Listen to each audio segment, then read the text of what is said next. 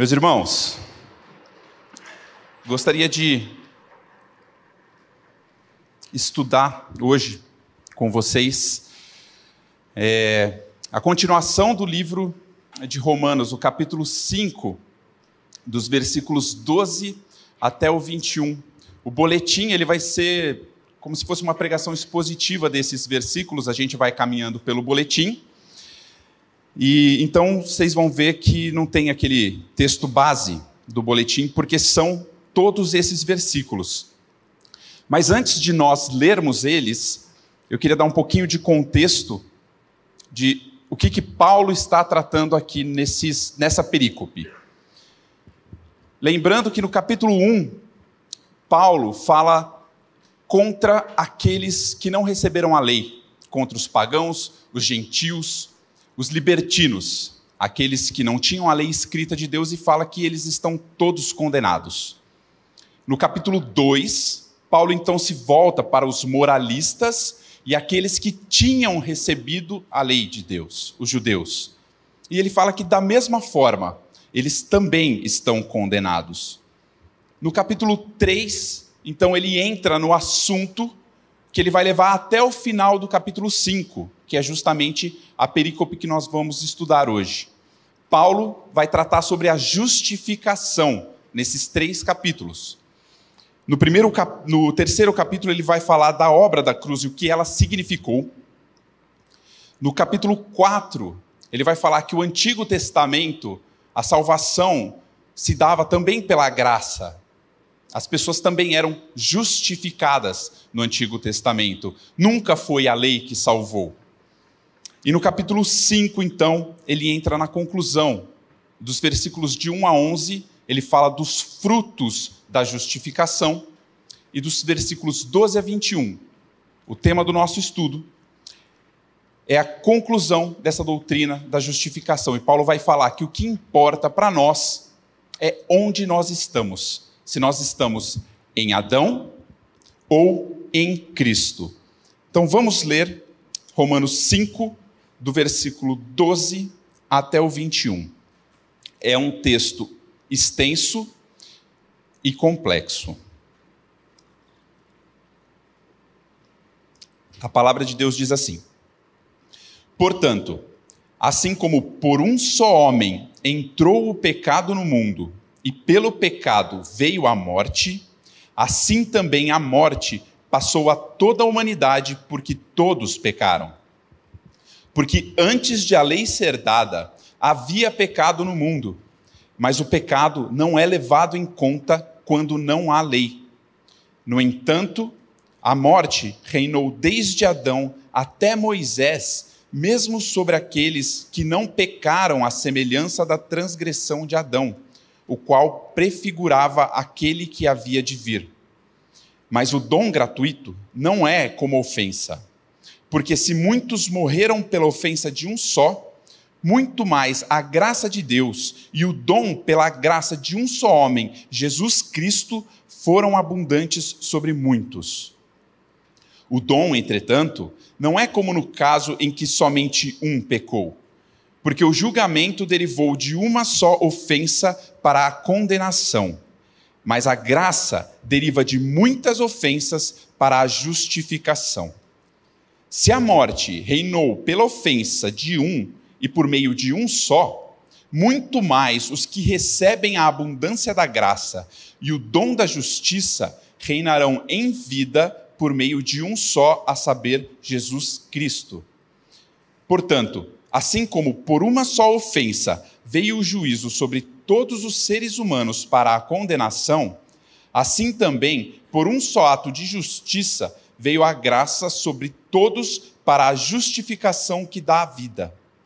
Porque, como pela desobediência de um só homem muitos se tornaram pecadores, assim também, por meio da obediência de um só, muitos se tornarão justos. A lei veio para que aumentasse a ofensa, mas aonde aumentou o pecado, aumentou muito mais ainda a graça, a fim de que, como o pecado reinou pela morte, assim também a graça reinasse pela justiça que conduz à vida eterna, por meio de Jesus Cristo, nosso Senhor. Amém. Pai, essa é a tua palavra. E só o Senhor pode dar entendimento aos nossos corações e à nossa mente também, meu Pai. E é isso que nós clamamos nesse momento: que o Senhor abra os nossos corações, os nossos entendimentos, para que a gente possa compreender um pouco mais sobre quem o Senhor é, sobre essa verdade, para que aqueles que não te conhecem cheguem ao arrependimento e creiam no teu nome, para que a tua igreja seja edificada pela tua palavra, pelo teu espírito, Pai, e que por tudo isso o teu nome seja glorificado. Em nome de Jesus. Amém.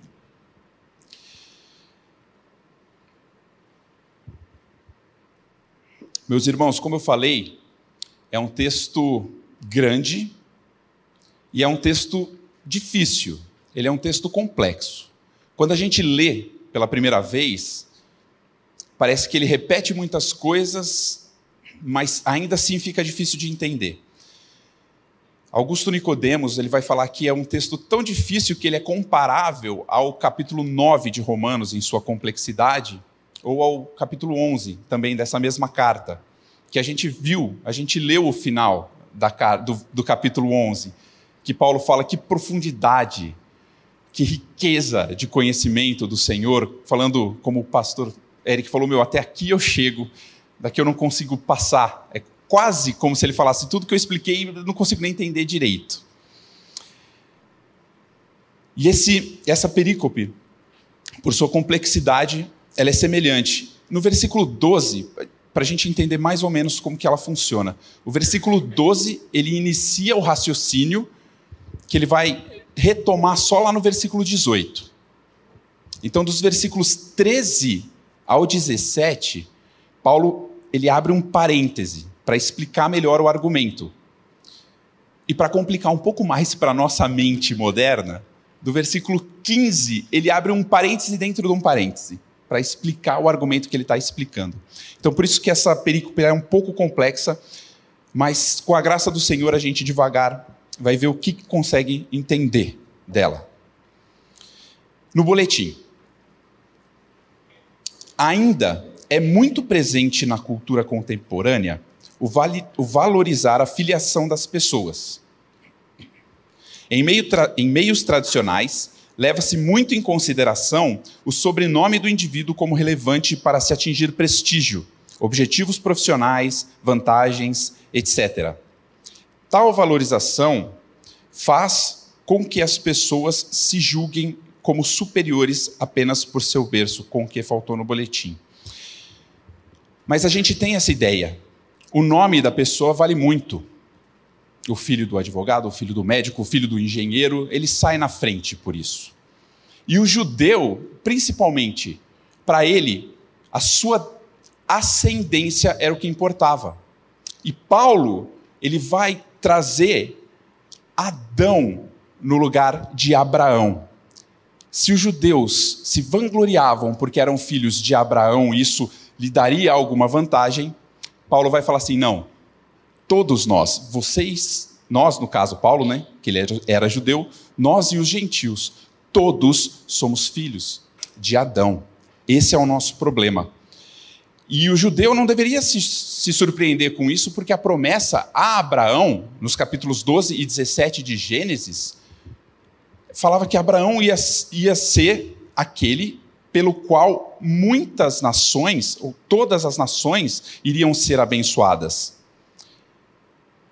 Mas tem uma diferença entre Abraão e Adão. Adão era o representante de toda a raça. Abraão não. Quando a promessa é feita para Abraão, que fala assim: em ti serão benditas todas as famílias da terra, não está falando que Abraão seria o responsável por isso. Está falando de você vai vir o descendente que será responsável por isso. Então, para o judeu, não importa ser filho de Abraão. Importa é que eles são filhos de Adão. No boletim. Mas Deus não está preocupado com o pensamento do ser humano. Para ele, só existem dois homens: Adão e Cristo. Todos os outros, sem exceção, ou estão em um ou no outro. Ainda que sejamos julgados por nossos atos individuais, para Deus o que importa é qual dos dois é o nosso representante? Quem é o nosso cabeça federal? O que, que é o cabeça federal? É o nosso representante, quem nos representa. Vou dar um exemplo. Um presidente de um país é o representante de toda a nação. Se esse presidente declara guerra a um outro Estado, você está em guerra. Ah, mas não fui eu quem declarou, foi o presidente. Mas ele é o seu representante. Um outro exemplo: um casamento. Se tem uma pessoa afortunada, rica, e ela casa com uma pessoa pobre, essa pessoa pobre, ela herda a herança daquela que casou. Da mesma forma, se você é uma pessoa normal e casa com quem está em dívida, aquela dívida se torna tua. Um é representante do outro. Os pais. O Jeffrey Johnson, na conferência Old School, ele deu um exemplo de um pai como representante de um filho. Ele falou: Eu entrei numa loja um dia, essas lojas de departamento, e meu filho foi lá, tinha um anjo na altura dele, assim, um anjo de porcelana, aqueles bem feios, ele foi e quebrou. Meu filho é novo, não tem salário, nada. Quem que teria que pagar aquilo? Fala, sou eu. Se eu não pago, eu estou roubando. Por quê? Porque o meu filho ainda não tem condição, mas eu sou responsável legal por ele. Eu sou o representante dele. As escrituras, elas mostram elas dão um exemplo de um representante legal também. A história de Davi e Golias. A gente sempre vê a história de Davi e Golias com foco em Davi vencendo Golias. Mas ela é para além disso. Davi, ele era ele se colocou como representante do povo de Israel. E Golias era o representante do povo filisteu. Quem ganhasse a guerra, quem ganhasse a batalha entre os dois, ganhava a guerra ainda que o exército inteiro não tinha lutado. E curioso, né? Que o representante do povo de Israel era Saul. Então a história conta como o representante, o rei de Israel, falhou e Davi toma o seu lugar como representante. Então a ideia de cabeça federal é essa. Voltando então para o boletim, todo ser humano tem por seu cabeça federal Adão pois todos os homens descendem dele. Sendo assim, o que quer que o primeiro homem tenha conquistado, ele conquistou para todos nós. Vamos ler juntos Romanos 5:12. Portanto, assim como por um só homem entrou o pecado no mundo e pelo pecado veio a morte, assim também a morte passou a toda a humanidade, porque todos pecaram a linguagem de Paulo aqui ela é absoluta. É, é importante a gente observar. Ele fala que todos pecaram. E a morte passou a todos. A morte passou a todos. Não foi um simples tropeço. Não foi um desvio leve. O pecado de Adão redundou em morte para todo ser humano. A queda foi total e essa descrição Paulo dá no, no capítulo 3 de Romanos é uma inabilidade moral que o homem tem de chegar a Deus, diante de Deus. Isso é passado de geração em geração. E é interessante a forma como Paulo coloca. Né? Paulo fala que Adão pecou, a morte passou a todos, a morte passou a todos porque todos pecaram. Quando você lê, você não entende da onde está vindo a responsabilidade. Não, mas a morte passou porque todos pecaram ou porque Adão pecou, a morte passou a todos? Quanto à, à origem do nosso pecado, nós não temos opção. Todos nascem mortos em Adão. Por isso, porque Adão pecou, todos estão mortos. Agora, quanto à nossa responsabilidade, nós também não temos escapatória. Eu sou condenado por aquilo que eu faço. A morte veio a mim porque eu pequei. Então, quanto à origem do pecado, é porque Adão pecou. Mas quanto à justiça da condenação, é porque eu pequei que eu morro. Voltando ao boletim. Em Adão, pecamos antes mesmo de existirmos. Basta ser seu descendente que seu pecado nos é transmitido. Nosso primeiro pai foi a locomotiva que descarrilhou, desceu a ribanceira, se destruiu e levou os vagões, nós com ele. Adão abriu as comportas dos pecados e desde então nós passamos os dias transgredindo mais vezes a lei de Deus do que conseguimos contar. O que Adão fez levou todos nós. Isso na teologia é chamado de imputação, a imputação do pecado de Adão a nós. Mas é mais do que isso. Porque o, o pecado de Adão, ele é transmitido para nós. Desde a concepção, Salmo 51 diz isso. A partir do momento que nós fomos concebidos no ventre das nossas mães, nós já somos pecadores. A doutrina da imputação, como eu falei, é um sendo responsável por outro. Só para dar mais um exemplo, agora que a gente está no meio da Copa do Mundo, todo mundo entende de futebol, né? No meio da Copa do Mundo, todo mundo entende. É aquele jogador que ficou impedido. Se a equipe faz o gol, a equipe inteira é punida, porque um jogador estava impedido, não vale.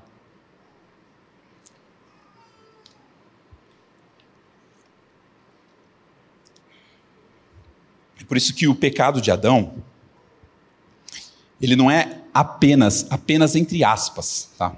Ele não é apenas um pecado contra Deus, porque isso já é tudo.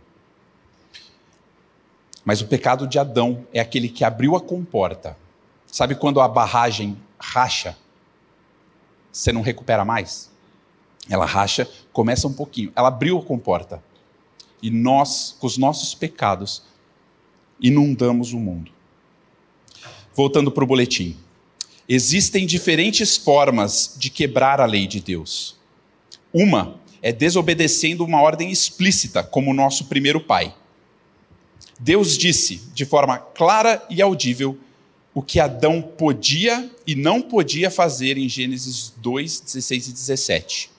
Mas sabemos que, além das leis explícitas, como a do Éden ou a do Sinai, Deus gravou a sua lei no coração de cada pessoa Romanos 2,15. Não importa como ocorre o nosso pecado, estamos mortos em Adão. Vamos ler Gênesis 2, 16 e 17 para a gente entender essa ideia do que é quebrar a lei explícita ou a lei implícita. Gênesis 2, 16 e 17 diz assim: E o Senhor Deus ordenou ao homem, ele falou, o Senhor Deus ordenou ao homem. E o que, que ele disse? De toda árvore do jardim você pode comer livremente, isso você pode fazer. Mas da árvore do conhecimento do bem e do mal você não deve comer, isso você não pode fazer. Por quê? Porque se você fizer, tem uma consequência. No dia em que dela comer, você certamente morrerá. Deus deu uma ordem expressa, olhou no olho de Adão e falou: faz isso não faz aquilo, a consequência é essa. Adão olhou no olho de Deus, falou beleza e não cumpriu. Essa é uma forma da gente quebrar a lei. Mas a palavra fala que existem outras formas, como por exemplo, Romanos 2, 14 e 15.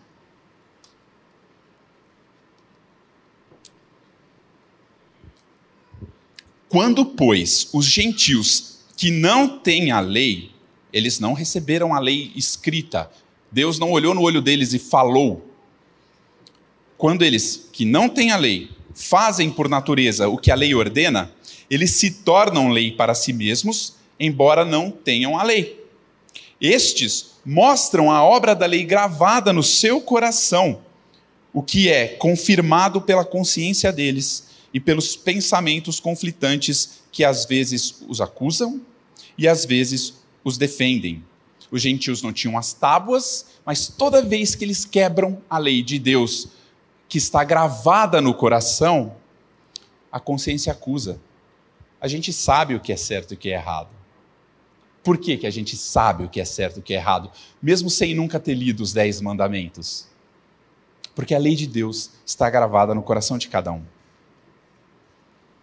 Como eu falei, esse primeiro versículo, Paulo faz a introdução que ele vai retomar no 18. E agora no 13, ele abre um parêntese para explicar.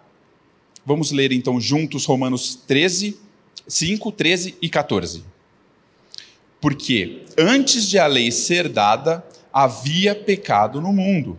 Mas o pecado não é levado em conta quando não há lei. No entanto, a morte reinou desde Adão até Moisés, mesmo sobre aqueles que não pecaram à semelhança da transgressão de Adão, o qual prefigurava aquele que havia de vir. O pecado não é levado em conta quando não há lei. Então ninguém pecava, de Adão até Moisés ninguém pecou, é isso que está falando? Não, não é isso que está falando. O que está falando é que o pecado não tinha o um nome de transgressão por quebrar aquela lei específica. Mas a lei do coração, todos quebraram, e é por isso que ele coloca que a morte reinou desde Adão até Moisés, mesmo antes da lei ser dada no Sinai. Já havia morte. Um, porque Adão pecou e a morte passou a todos os homens.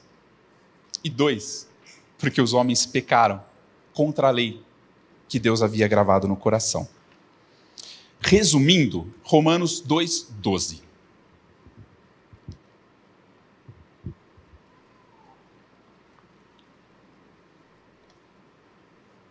Romanos 2,12, três capítulos antes, Paulo já tinha explicado o que, que ele estava falando aqui.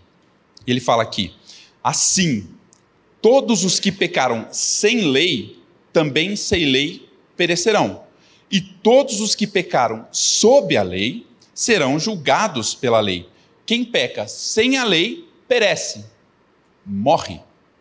Quem peca debaixo da lei, é julgado pela lei, é condenado pela lei e morre. Não tem escapatória. Mas Deus sempre Ele, sempre essa palavra, mais Deus, Ele provê salvação. Deus não deixou a gente perdido com um único representante, o cabeça federal que falhou. Deus enviou o seu próprio filho para que ele seja o nosso novo representante, o nosso último cabeça federal voltando para o boletim. Nossa morte não é necessariamente definitiva. Adão era um exemplo de Cristo. Ele apontava para o cabeça federal que viria, o qual é, em todas as coisas, muito superior. Nós ganhamos muito mais em Cristo do que perdemos em Adão.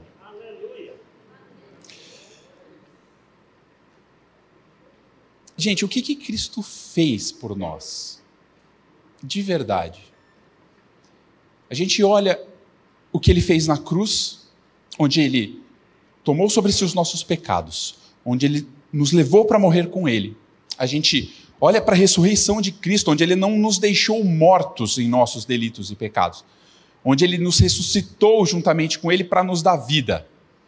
E a gente fala assim: meu, Cristo pagou o preço pelo meu pecado. Beleza.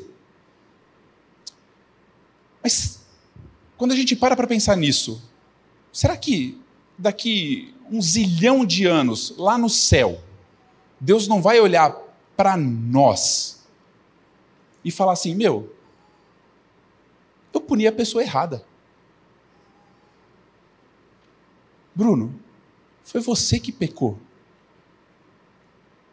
Não, eu puni a pessoa errada, eu puni meu filho. Não, isso está errado que, que garante que Deus não vai, daqui um zilhão de anos, olhar para mim e falar: não, era você que tinha que ter morrido?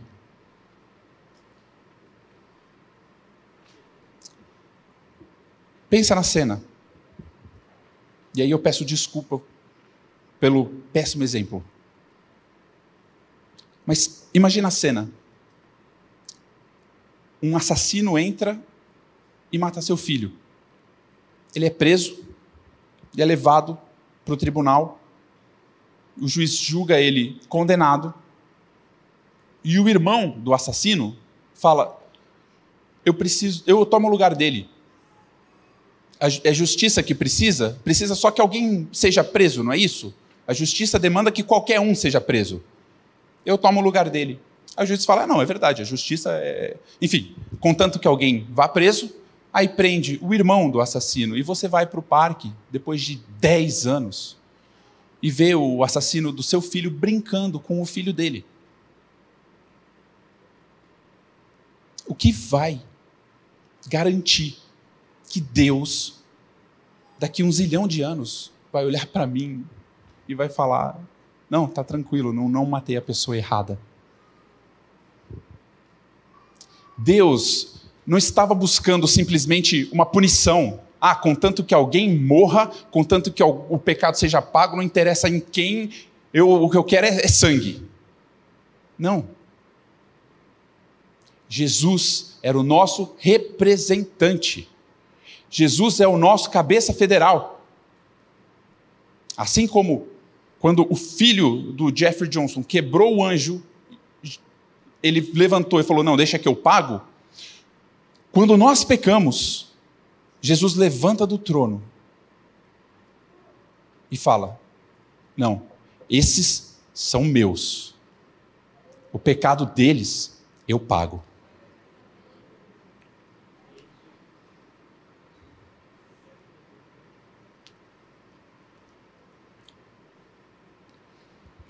Voltando para o boletim, para que a gente entenda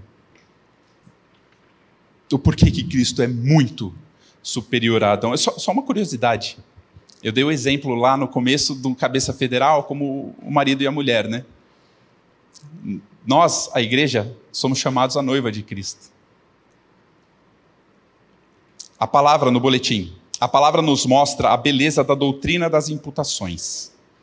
Como vimos, o pecado de Adão é transmitido a nós, porém, duas imputações muito mais elevadas referem-se ao último Adão.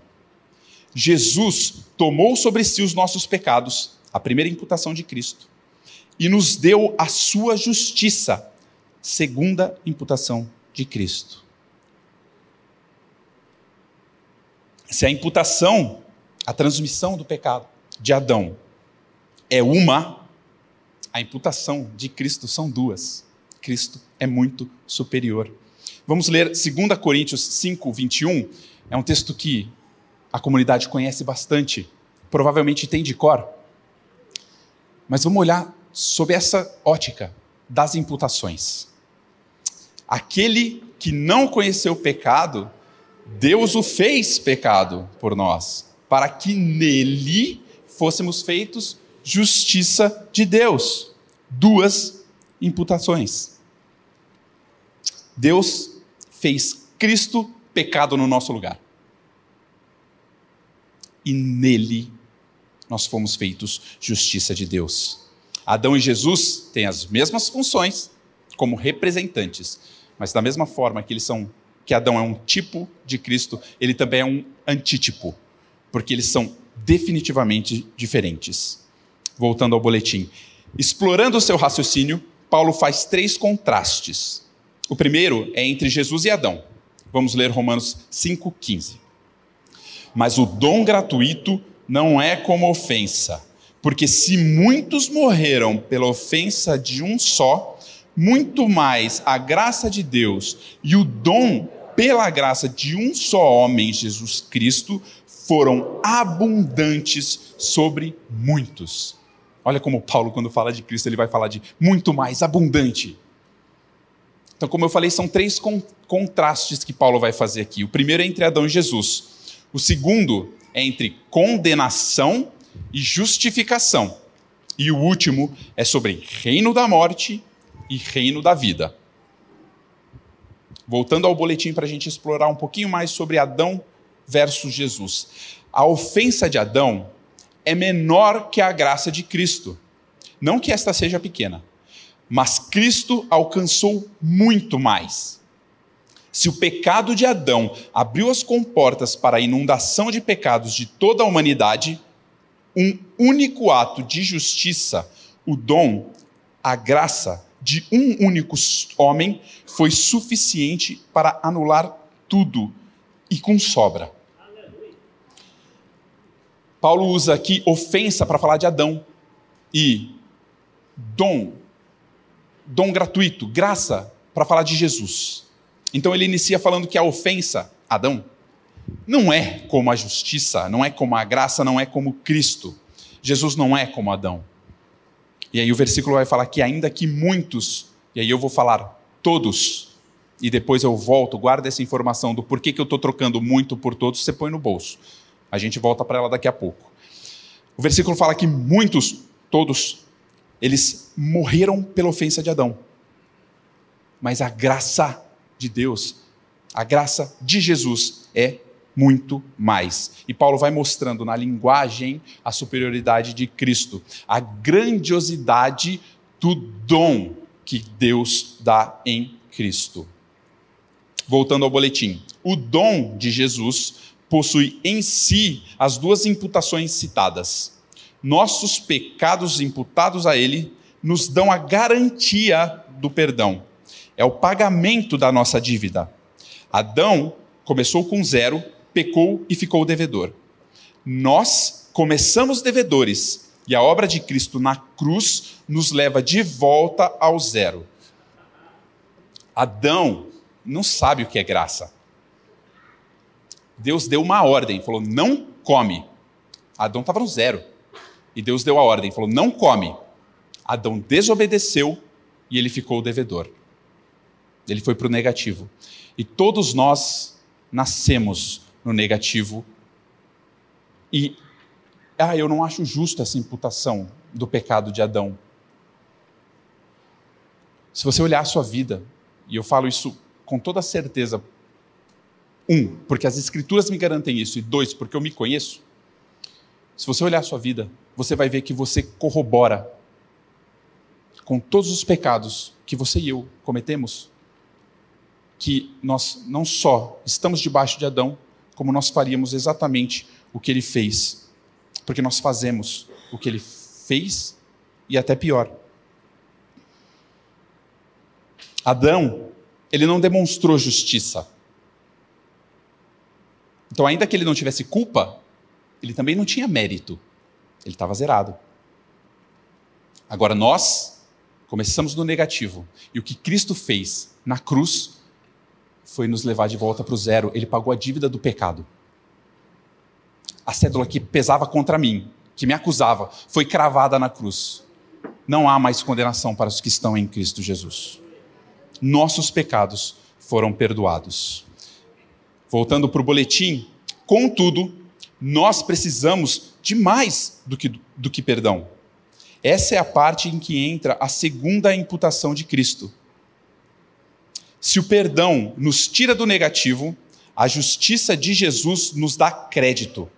Se recuperássemos em Cristo apenas o que perdemos em Adão, estaríamos posicionalmente na mesma condição dele antes da queda. Mas hoje não estamos zerados, temos os créditos de Cristo. Jesus é muito superior a Adão. Adão foi criado à imagem de Deus, conforme a sua semelhança. Nós fomos feitos filhos. O paralelo entre Gênesis 1 e João 1 é fantástico. Gênesis 1. No princípio criou Deus os céus e a terra. João 1. No princípio era o Verbo. Gênesis 1. Deus criou o homem à sua imagem, conforme a sua semelhança. João 1 a todos quanto receberam, deu-lhes o poder de serem feitos filhos de Deus. Jesus é muito superior a Adão.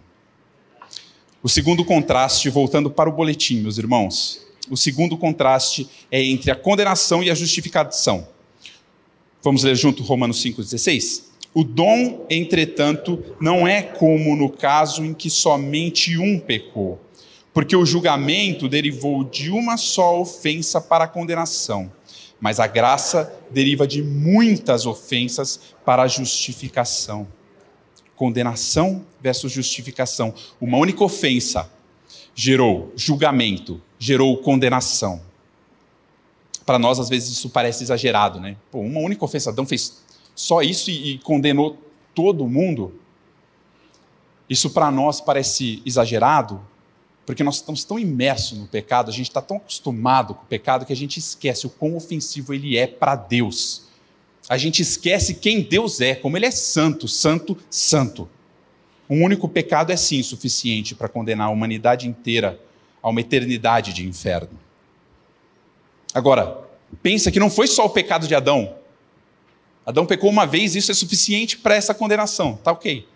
Mas nós fazemos isso todo dia. E nós todos, a humanidade inteira, acumulando isso, dia após dia. Olha o tamanho da ofensa contra Deus. Mas olha o tamanho do ato único de Cristo que com uma só justiça, um único ato de justiça, cobriu essa multidão de pecados. Não importa quantos pecados você tenha cometido, não importa a gravidade dos pecados que você cometeu, Cristo é maior. Nossa condenação deriva sim do pecado de Adão, mas deriva dos nossos pecados.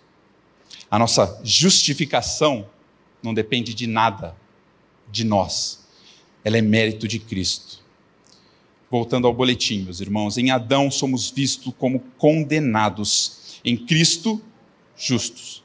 Se nossos pecados nos afastam de Deus, hoje é Deus quem nos afasta de nossos pecados.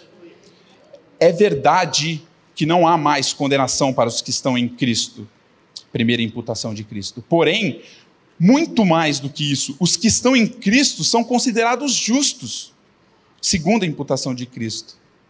Podemos ter ousadia para nos achegarmos a Deus, conforme Hebreus 10, pois Ele não vê mais nossos pecados.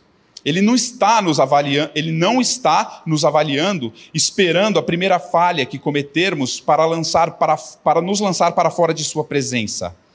Tudo o que ele havia para lançar fora, Deus já lançou. Não há por que ter medo, vergonha ou culpa. Tudo isso já foi lançado sobre Jesus Cristo naquela cruz. Para Deus nós somos justos, não estamos mais debaixo de Adão, estamos em Cristo. Aleluia. Meus irmãos, o que Cristo conquistou para nós é real, é verdadeiro e é para o presente. Não é o que eu ou você sentimos, é o que a palavra fala. E sabe o que a palavra fala? Colossenses 1, 22.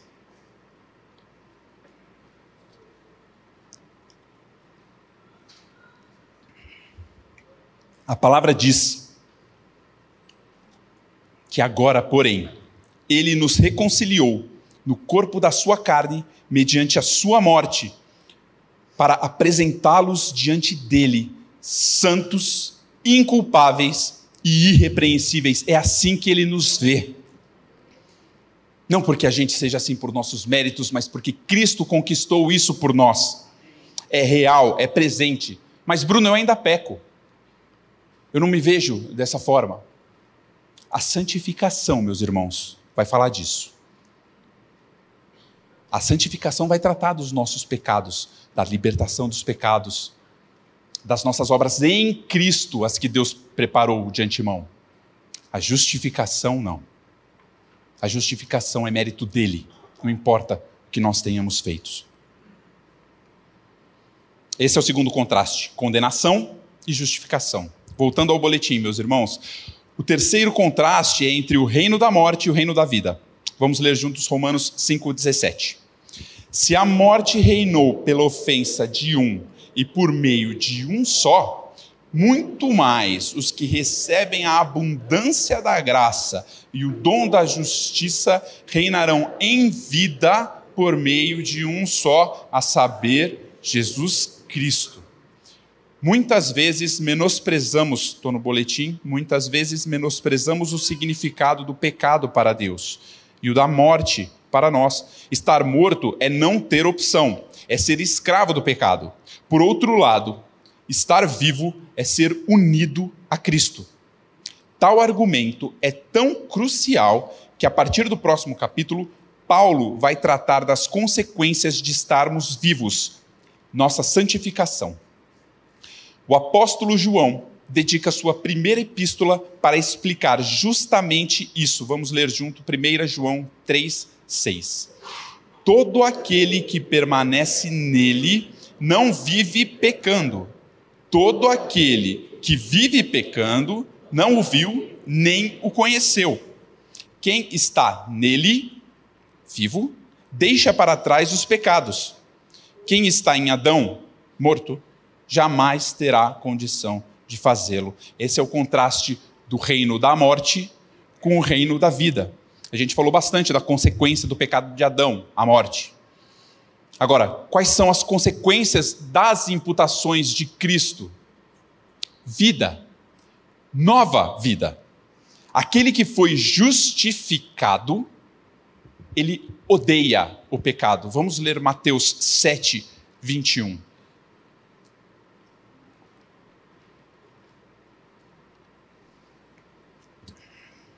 Jesus diz assim: Nem todo o que me diz Senhor, Senhor entrará no reino dos céus, mas aquele que faz a vontade do meu Pai que está nos céus.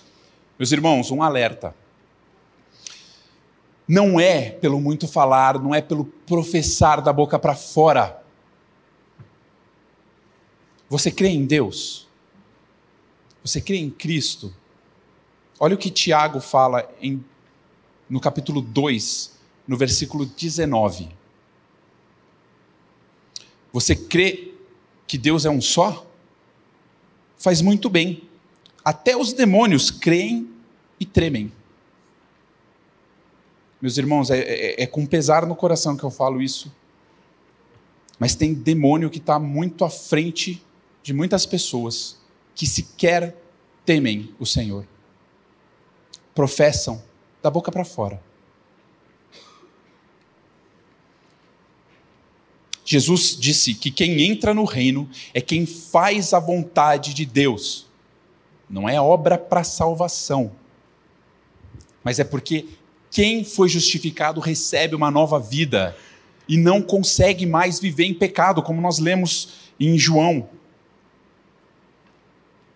Ele não consegue mais amar o pecado ainda que peque.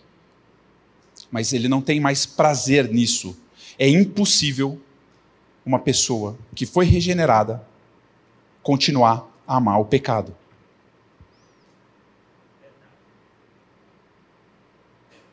Que isso sirva de um alerta, como eu falei, para mim e para vocês, para a gente examinar as nossas vidas.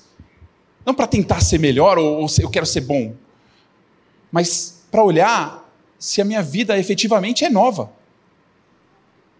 Porque a gente pode passar uma vida na igreja, professando, crendo, e chegar diante do Senhor, imagina isso.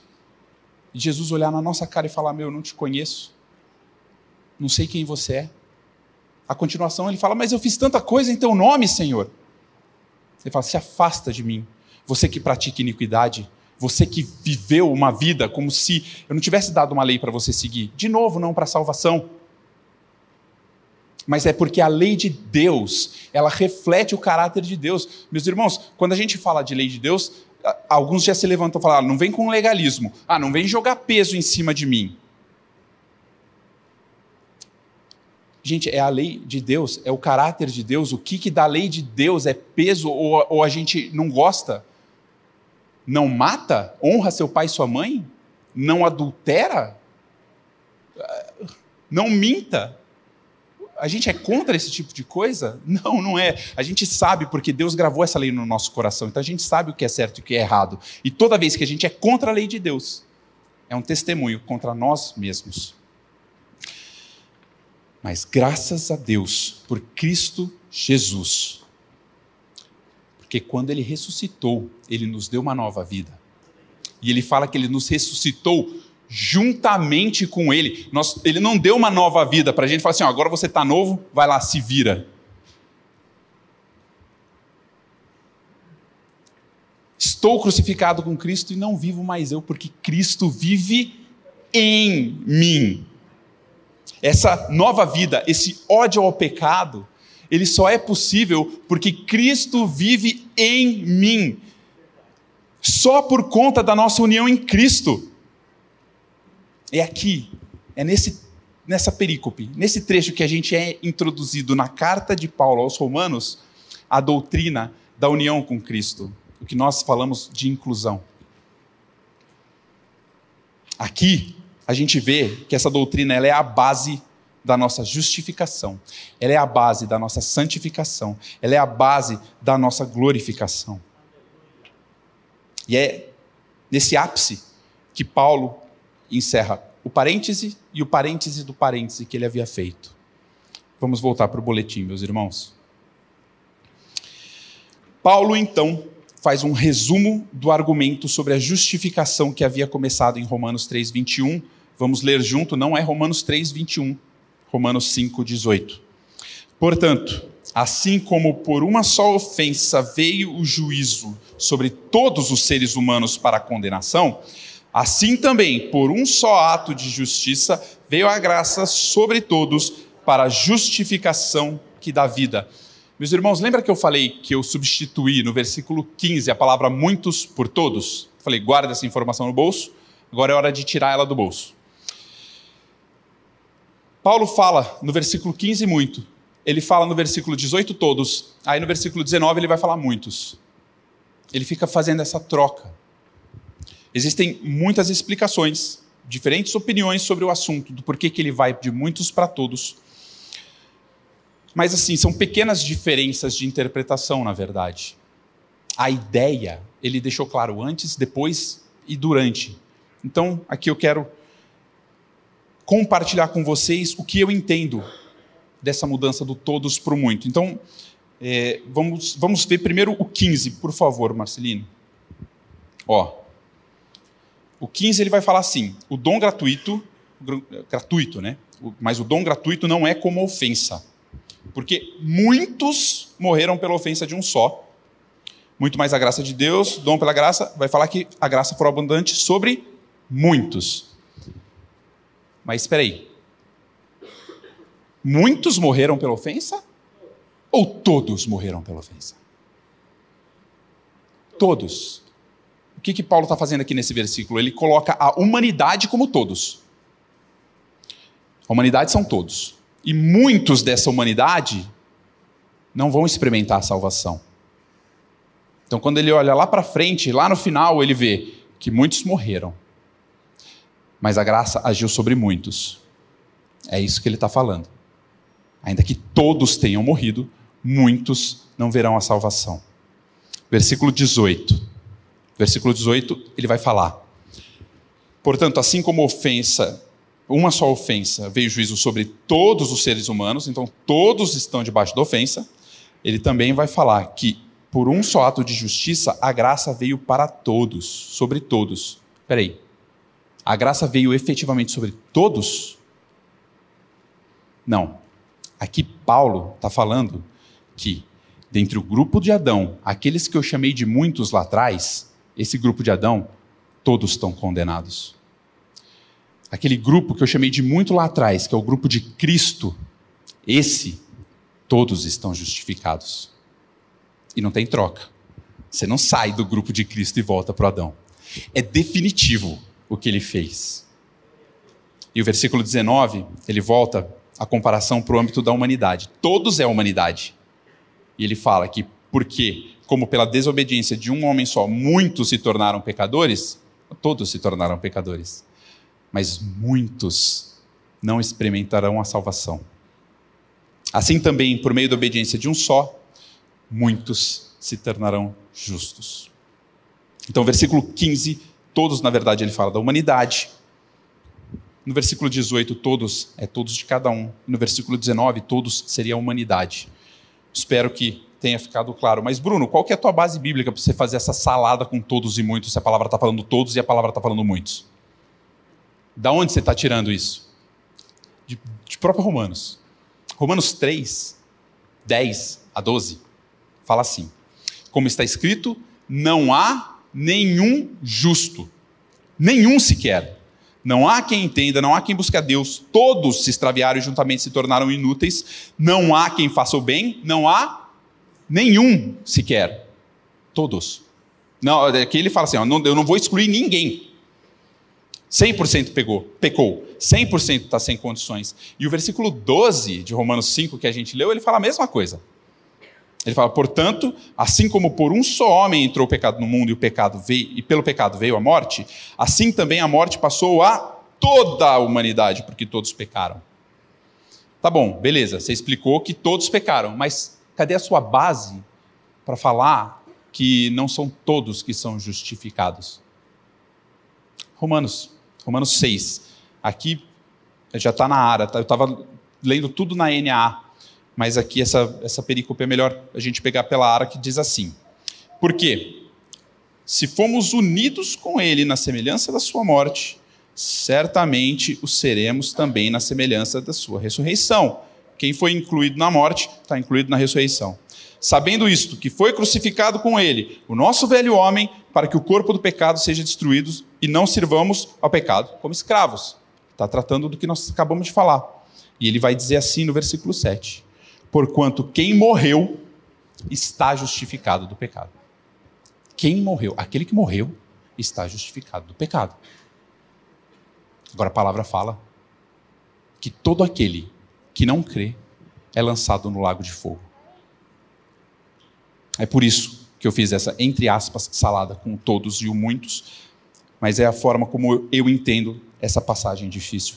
Voltando ao versículo 18, ele fala das duas imputações, mas o versículo 18 fala de um único ato de justiça. É que esse ato de justiça descrito no versículo 18, ele contém essas duas imputações. Vamos voltar para o boletim. O ato de justiça de Cristo engloba tanto sua obediência passiva quanto a ativa. A obediência passiva é a submissão de Jesus à vontade do Pai na obra da cruz. Quando o Senhor contemplou o que enfrentaria, rogou ao Pai que, se possível, afastasse dele o cálice. O Senhor sabia que, quando fosse crucificado, nossos pecados seriam lançados sobre ele e ele estaria debaixo da condenação, da ira de Deus. No, no entanto, ele se submeteu. Como ovelha muda, foi levado ao matadouro e voluntariamente se ofereceu obedeceu passivamente. Quando a gente fala de obediência passiva, é obediência, se é obediência voluntária. Jesus não foi forçado, ele se entregou. E quando a gente fala que é uma obediência passiva, não significa que ela é fácil. A cruz foi horrível, sim.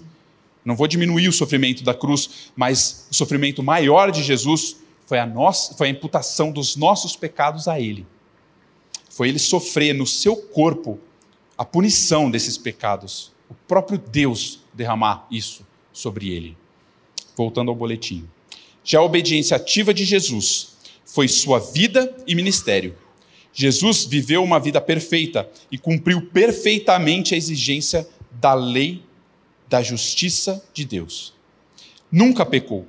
Ao cumprir cada vírgula, Jesus se prova apto a assumir como cabeça federal pleno e perfeito. Se na obediência passiva é Ele quem toma sobre si os nossos pecados, na obediência ativa somos nós o que recebem a sua justiça. Vamos ler juntos Romanos 5,19. Porque, como pela obediência de um só homem muitos se tornaram pecadores, assim também por meio da obediência de um só, muitos se tornarão justos cada passo que ele deu, cada lei que ele cumpriu, a vida de comunhão que ele teve, o amor de Cristo pelo Pai, o amor de Jesus pelo próximo, sua humildade, mansidão, sabedoria, a santificação, a sua justiça perfeita. Tudo isso que ele conquistou enquanto viveu, ele te deu e deu a mim. E o que, que nós fizemos para merecer isso? Nada. A justiça é imputada, ela é dada, oferecida. O mérito é somente do Cordeiro que vive. Voltando ao boletim, meus irmãos, em um sentido, como Jesus mesmo disse, seu ministério foi a cruz. Ele veio para esse propósito, conforme está descrito em João 12, 27. Porém, como disse o teólogo R.C. Sproul, se o necessário eram apenas as seis horas de Cristo naquela cruz, ele poderia ter nos salvado em um fim de semana. Ao que Stephen Lawson complementa, foi requerido de Cristo uma vida inteira de obediência para que fôssemos feitos justos. O mérito é somente do Cordeiro que vive, o mérito é somente do Cordeiro que vive, meus irmãos. Para nós, só importa estarmos nele voltando ao boletim, se, importa, se o que importa é onde estamos, Adão ou Jesus, por que Deus nos deu a lei? Romanos 5,20, vamos juntos. A lei veio para que aumentasse a ofensa, mas onde aumentou o pecado, aumentou muito mais ainda a graça. Não é que a lei faz o homem pior. Não é isso que está dizendo esse versículo. Ela apenas expõe o que está no coração. E aí eu vou pedir licença e desculpa novamente por exemplo gráfico que eu vou dar, principalmente perto da hora do almoço. Mas o pecado é como um furúnculo. Ele está lá, ele existe. Mas a lei é como aquele óleozinho que passa, que expurga. Está lá, é feio, é horrível, está lá. A lei ela só mostra o que está no nosso coração. Esse é o papel da lei. Porque se a gente olha para nós mesmos e a gente não vê o tamanho do nosso pecado, a gente ainda pode achar que consegue contribuir alguma coisa. Se eu não me vejo como desesperadamente pecador, talvez eu ache que eu consiga contribuir para alguma coisa. Agora, se eu vejo um monte Everest de pecados na minha frente, Aí eu só tenho que olhar para cima. Eu só tenho que pedir socorro. O reverendo Frank Brito, ele fala que a salvação pela lei, dá um exemplo. Porque a gente às vezes fala, não, se eu, se eu só pequei um pouquinho, então se eu fizer alguma coisa boa, eu compenso. E o Frank Brito ele vai colocar da seguinte forma: ele fala que a salvação pela lei, você oferecer a salvação a uma pessoa por meio da lei, é o mesmo que você dizer a uma pessoa com uma doença terminal que a cura dela é não ter a doença. A gente já pecou. Eu já estou com a doença. A lei não me salva, mas ela mostra quem eu sou. Mas, ainda que eu tenha um monte de um monte Everest diante de mim de pecado, aonde abundou o pecado, superabundou a graça. Além, voltando para o boletim, meus irmãos, além de ser uma seta apontando para Cristo, a lei serve como lente de aumento. Quando olhamos para nós por meio da lei, vemos quão grandes pecadores somos. Quando olhamos para o que Cristo fez com a lente da lei, vemos quão grande graça e quão grande salvação nos foi dada. Quem muito foi perdoado, muito ama. A lei nos ajuda a isso. A lei, por incrível que pareça, ajuda a gente a amar mais a Cristo, porque mostra mais quem somos.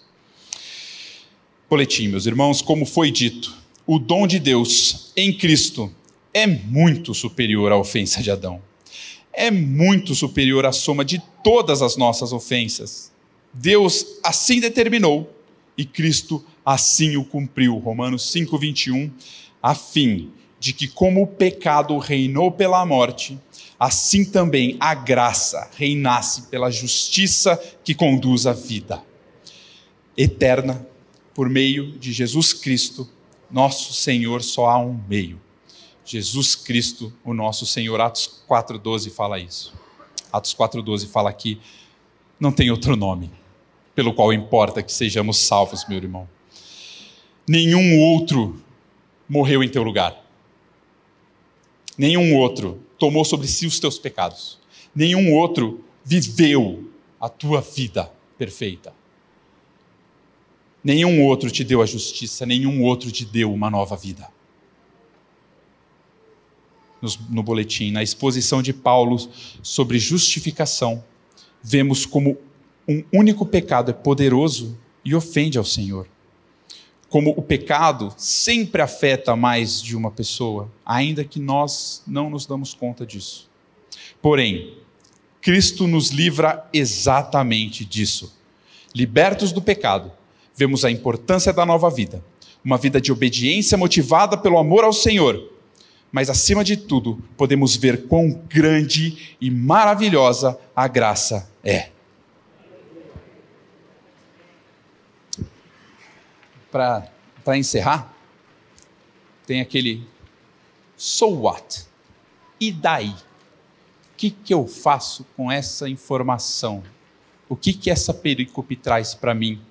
Eu acho que esse último parágrafo é o que fala. Para a gente olhar para o pecado e saber que é, é uma ofensa séria ao Senhor. Um único pecado é uma ofensa séria ao Senhor. Não só para aqueles que não nasceram de novo, o novo nascido também. Pecado ofende ao Senhor. E a gente sempre vai afetar outra pessoa com o nosso pecado. Não se engane. Nós vamos machucar outros a gente vê também a importância da obediência, porque é a nova vida. Não para salvação, mas porque foi salvo e por que foi salvo odeio o pecado. Mas acima de tudo, meus irmãos, o que esse texto nos mostra é quão grande a salvação de Deus é, quão suficiente a salvação de Deus é, quão superior Cristo é do que Adão. E que não importa onde você esteja, o que ele fez é maior. Se você não crê nisso, se isso é novidade para você, se você está olhando para a tua vida e fala assim, meu, é, não bate. Eu falo que eu sou nascido de novo, mas não bate. Eu não vivo como se eu fosse se arrepende. Crê no Evangelho, crê em Cristo como suficiente, corre para os braços do seu Senhor e Salvador. Meus irmãos, só para a gente terminar, eu queria um pouquinho da paciência de vocês, reler esse texto, para a gente, agora, com a explicação, que a gente possa compreender, que fique um pouquinho mais claro, e a gente revisa tudo. Vamos ler? Romanos 5, do versículo 12 até o versículo 21. A palavra de Deus diz assim: Portanto, assim como por um só homem entrou o pecado no mundo, e pelo pecado veio a morte, assim também a morte passou a toda a humanidade, porque todos pecaram. Porque antes de a lei ser dada, havia pecado no mundo mas o pecado não é levado em conta quando não há lei. No entanto, a morte reinou desde Adão até Moisés, mesmo sobre aqueles que não pecaram à semelhança da transgressão de Adão, o qual prefigurava aquele que havia de vir. Mas o dom gratuito não é como ofensa, porque se muitos morreram pela ofensa de um só, muito mais a graça de Deus e o dom pela graça de um só homem, Jesus Cristo, foram abundantes sobre muitos. O dom, entretanto, não é como no caso em que somente um pecou, porque o julgamento derivou de uma só ofensa para a condenação, mas a graça deriva de muitas ofensas para a justificação. Se a morte reinou pela ofensa de um e por meio de um só, muito mais os que recebem a abundância da graça e o dom da justiça reinarão em vida por meio de um só, a saber, Jesus Cristo. Portanto, assim como por uma só ofensa veio o juízo sobre todos os seres humanos para condenação, assim também, por meio por um só ato de justiça, veio a graça sobre todos para a justificação que dá vida. Porque, como pela desobediência de um só homem, muitos se tornaram pecadores, assim também, por meio da obediência de um só, muitos se tornarão justos. A lei veio para que aumentasse a ofensa, mas onde aumentou o pecado, aumentou muito mais ainda a graça, a fim de que, como o pecado reinou pela morte, assim também a graça reinasse pela justiça que conduz à vida eterna, por meio de Jesus Cristo, nosso Senhor. Aleluia. Amém. Pai, o que dizer? Obrigado por tão grande salvação. Obrigado porque o Senhor é tão grande. Obrigado porque o Senhor é tão justo. E obrigado, meu Pai, porque o Senhor não só pagou os meus pecados, mas me deu a justiça do teu filho. Em nome de Jesus. Amém.